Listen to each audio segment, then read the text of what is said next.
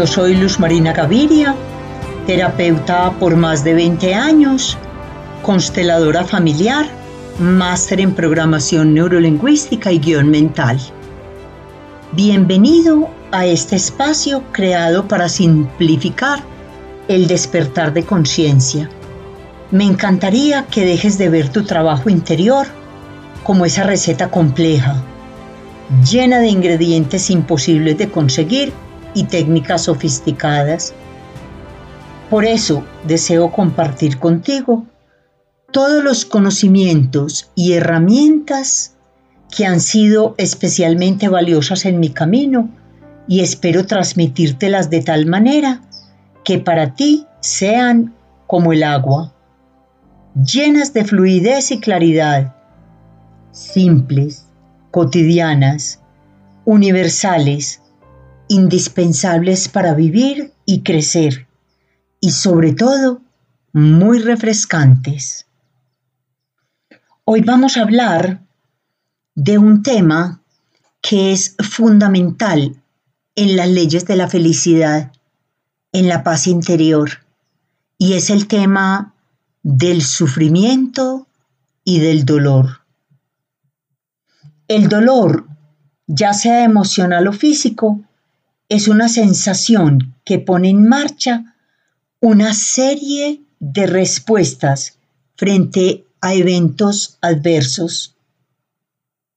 Nos permite identificar precisamente que una circunstancia es dolorosa, es peligrosa, cuando nos hemos herido con un objeto punzante o nos quemamos con algo caliente, el dolor nos alerta del peligro y nos lleva a alejarnos del objeto peligroso. Luego el cuerpo desencadena las reacciones físicas necesarias para sanar la herida o la quemadura, cuando éstas no sobrepasan su capacidad curativa. Si la sobrepasa, el dolor nos lleva a buscar ayuda externa para curarnos, un médico o algo similar. Si no nos retiramos de la fuente del peligro o buscamos ayuda, nos sumergiremos en un dolor innecesario que se va a transformar en sufrimiento. Entonces, empecemos a tener claridad de que el dolor es algo innato en el ser humano, hace parte de la vida, hace parte de la existencia y entonces se llama humanidad compartida. En la vida hay eventos de dolor, hay eventos de placer, pero una cosa es cuando yo vivo el dolor desde el dolor mismo, reconociendo la pérdida, otra cosa es cuando yo el dolor lo convierto en sufrimiento. Y entonces ahí es donde aparece la víctima, la lástima, la manipulación, el juego psicológico de mira lo que me hiciste hacer, el juego psicológico de si no fuera por ti. Y entonces ahí es donde tenemos que estar atentos y alertas. Hay mil casos donde existe el dolor vivido como dolor, cero víctima. En los dolores emocionales, retirarnos de la fuente del dolor es procurar no mantener la mente en un evento traumático, en la pérdida, en el fracaso, en la decepción.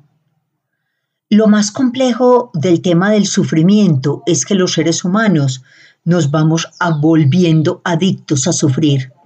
Sufrir produce adrenalina y el organismo se vuelve adicto a la adrenalina. Y entonces entre más sufro, más necesito sufrir. Y busco motivos reales, imaginarios, simbólicos, virtuales, para poder sufrir. Y ahí es donde entro en la víctima. Recordemos que la víctima siempre tiene una ganancia, una ganancia oculta, una ganancia desde el malestar, y es llamar la atención. Y con esto manipula. Entonces, sufrir es resentir, volver a sentir miles de veces un dolor, porque no podemos desprendernos del hábito de tener nuestra mente anclada en el recuerdo. Es colorear una y otra vez el dolor de tristeza, rabia, amargura y demás tintes emocionales con los que cada uno pinta el cuadro de su propio sufrimiento.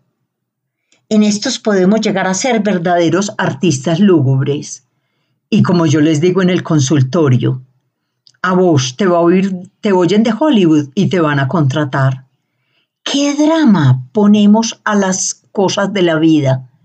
Entonces hay dolor, sí es verdad, pero el dolor lo puedo vivir desde dolor y mirar qué me trajo, para qué me llegó, qué puedo aprender, cómo puedo dar trascendencia a mi ser a través de esto, cómo puedo servir después a través de esto. Cuando yo me pierdo en el rumbo es que me victimizo y entro en el sufrimiento. Entonces ya vemos que dolor va por un lado y sufrimiento y víctima va por otro totalmente diferente.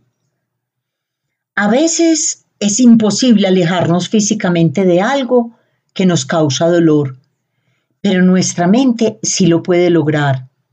Podemos decidir responder, ya sea desde nuestra naturaleza primitiva, que se mueve por el temor, el tener y la autodefensa, o desde la naturaleza real, y consciente que habita en el silencio de nuestro corazón, que se mueve por el amor y la compasión. Hay eventos muy dolorosos en la vida en los que es necesario darle a nuestra alma tiempo para sanar. Sin embargo, a pesar del dolor, podemos no atarnos al sufrimiento. Y entonces en ese tiempo, posiblemente vamos a tener menos ganas de comer, más ganas de dormir, menos ganas de hablar. Así se elabora un duelo. Está bien. Y entonces como estoy en observador consciente activo, no me dejo meter en depresión. La depresión hace parte del sufrimiento. Un dolor no tiene que llegar a una depresión puedo permitirme estar en un estado de vagotomía a media marcha energéticamente para que mi organismo tenga tiempo de recuperar la pérdida. Y eso está bien. Yo siempre le digo a la gente en el consultorio cuando está viviendo un dolor real, una pérdida, póngase un tiempo para vivirlo, póngase un tiempo para sentirlo, de ese permiso de estar en el dolor, más atención al sufrimiento. ¿Cómo me doy cuenta mis frases? Ay, tan duro. Ay, tan difícil. Pobrecita yo. Tan difícil esto que me pasó. ¿Por qué a mí? ¿Por qué esto? ¿Por qué ahora? Si estoy en estas frases, estoy en sufrimiento. Recordemos que en el universo todo es perfecto todo se mueve de manera sincrónica en mi evolución, en mi aprendizaje. El sufrimiento es cuando nos encariñamos con el dolor y obtenemos de él una ganancia por la que no queremos soltarlo. A las víctimas les encanta el sufrimiento porque con él producen lástima y así obtienen la ganancia de manipular a los demás. Las personas que se sienten incapaces recurren al sufrimiento para justificar su inmovilidad. Para salir del sufrimiento es necesario asumir nuestro poder, nuestro poder interior, tomar el control de nuestras vidas y respetarnos para no caer en el victimismo. Cuando me respeto, me amo. Estoy atenta Estoy en observadora de no volverme víctima y de no quedarme anclada al dolor. Los sentimientos asociados al sufrimiento son depresión, ansiedad, angustia, invaloración, desasosiego, soledad. Y entonces me dicen en el consultorio, Luzma, ¿cómo sé que estoy en dolor o en sufrimiento? Y le digo, revisa tus sentimientos. Y entonces, ¿qué temas hay asociados al sufrimiento? Culpa, abrumación, incapacidad, castigo, vergüenza. Si estoy ahí, ya me metí en sufrimiento.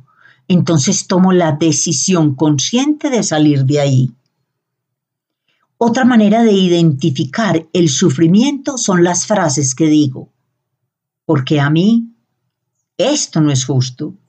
Tan de mala yo. Él tiene la culpa de lo que me pasa.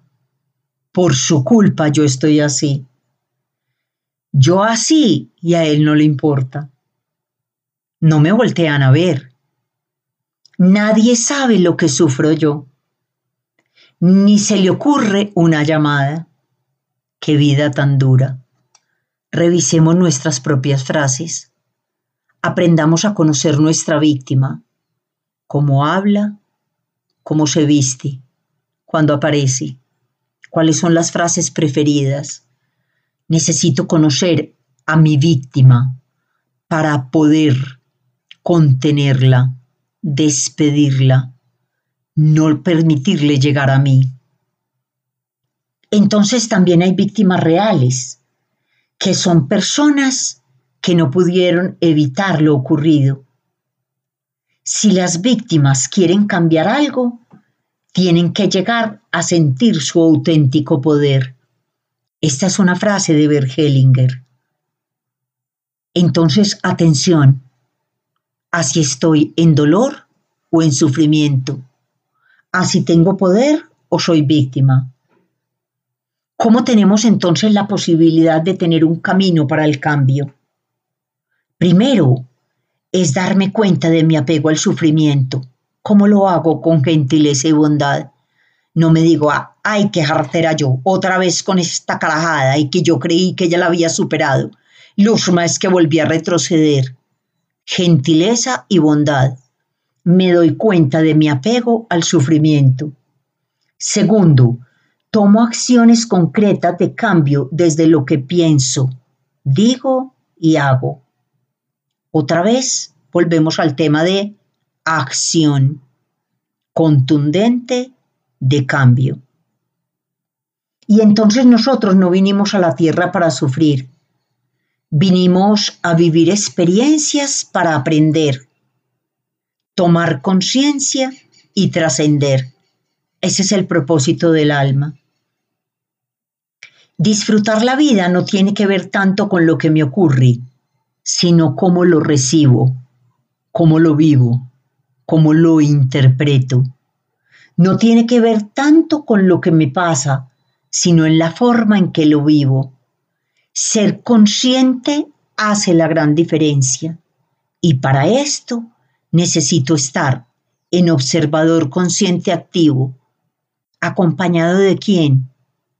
De mi gentil y bondadoso, de mi gentil y bondadosa.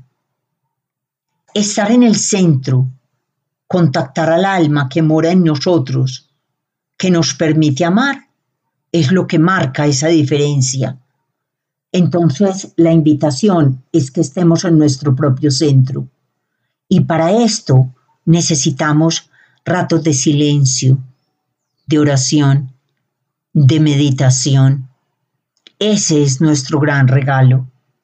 Y ahí estoy acompañada por mi espíritu, por mi alma que me permite verme y me da la mano para generar cambio.